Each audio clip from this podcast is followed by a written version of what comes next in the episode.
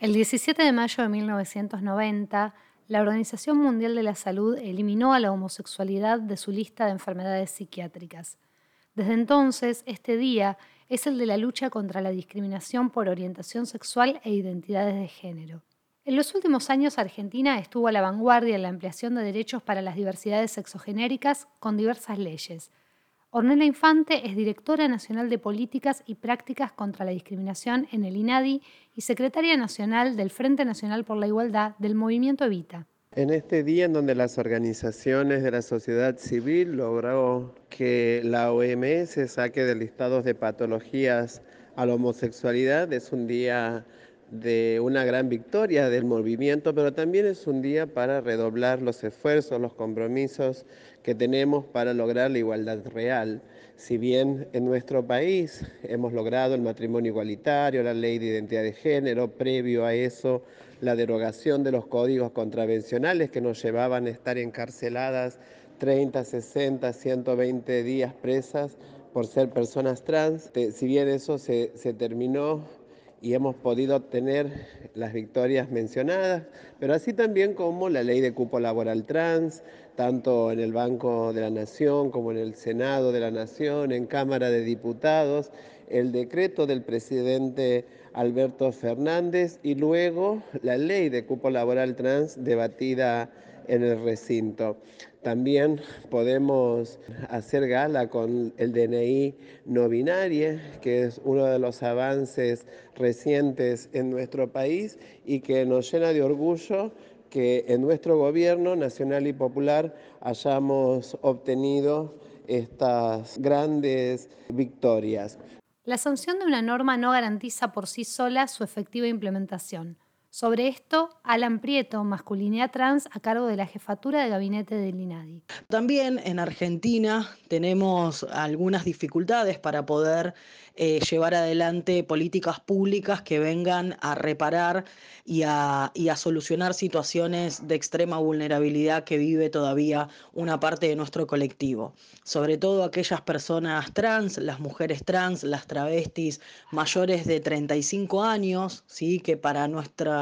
comunidad las llamamos sobrevivientes, todavía no pueden acceder a trabajos registrados y dignos, todavía no hay en muchas provincias eh, dispositivos de salud que, que estén concientizados y que estén formados para atender nuestras corporalidades, todavía falta mucho por el acceso a los planes de vivienda, a, todas las políticas públicas que tienen todas las personas y que nosotros, por el simple hecho de ser trans, siempre nos ponen palos en la rueda. Así que Argentina tiene mucho que celebrar, mucho que aportar. Venimos siendo quienes exportamos derechos humanos y eso nos llena de orgullo, pero aún falta muchos derechos por, por adquirir y sobre todo eh, seguir generando políticas públicas que mejoren la calidad de vida de nuestro colectivo trans. En este sentido, Prieto, quien también pertenece al Frente Nacional por la Igualdad, hace hincapié en la necesidad de una nueva ley antidiscriminatoria que ponga límites claros a los discursos de odio que se reproducen sin freno en ciertos medios de comunicación. A futuro imaginamos que se pueda sancionar una ley antidiscriminatoria que realmente pueda dar respuesta y que sea una herramienta del Estado para que los discursos de odio y la discriminación no sigan siendo moneda corriente en nuestro, en nuestro país. Sobre todo creo que falta un trabajo muy profundo en los medios de comunicación. Recientemente hemos visto cómo personas que se jactan de periodistas o de comunicadoras eh, destilan odio por los medios de comunicación frente al colectivo trans, eh, asegurando determinadas verdades absolutas que son falsas, son falacias. El colectivo trans travesti sigue siendo un colectivo que tiene una expectativa de vida, un promedio de vida de 40 años, en plena democracia año 2022. Entonces, si el Estado no está para garantizar los derechos de aquellos colectivos justamente que están más desprotegidos por distintas situaciones,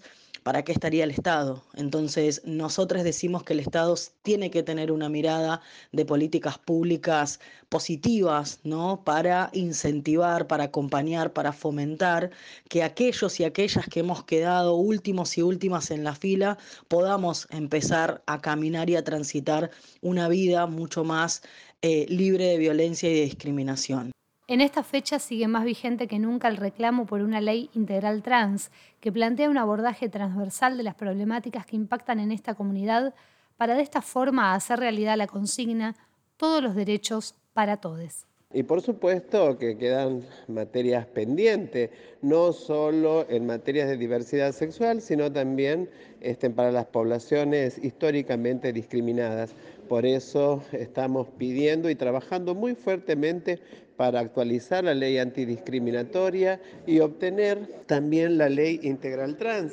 que es un paquete de leyes que busca otorgar el derecho a la vivienda, a la educación, a la participación política y en el deporte para todas las personas eh, trans sin excepción y sin límites de edad. Cuando digo esto es porque el cupo laboral trans, por ejemplo, deja fuera a diversos sectores de la población trans por el rango etario. En cambio, la ley integral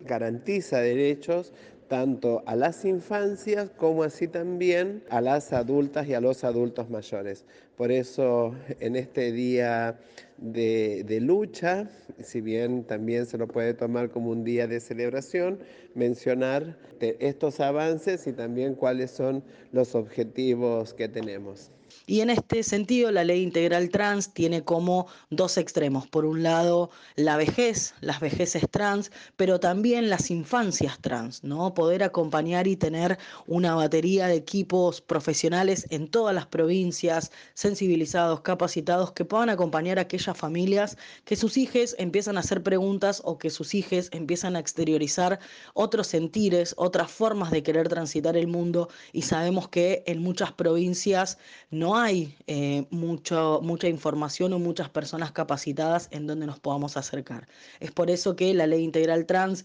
es una ley que aglutina todas las, leyes que creemos que nos están faltando para poder pensar nuestros proyectos de vida, para poder imaginar un país en algunos años en donde cualquier persona trans esté haciendo cualquier trabajo, sea parte de cualquier familia y ahí sí diremos que ya no es necesario eh, ningún cupo ni ninguna política especial. Mientras que eso no suceda, mientras que no vayas a la panadería y veas una persona trans, mientras que no te subas al colectivo y quien maneja sea una persona trans, mientras que no vayas a un banco y quien te atienda no sea una persona trans, mientras que no vayas a un hospital y quien te atienda no sea una persona trans, nosotros seguiremos luchando e insistiendo que falta mucho para poder lograr ese piso de igualdad para el acceso a todos los derechos.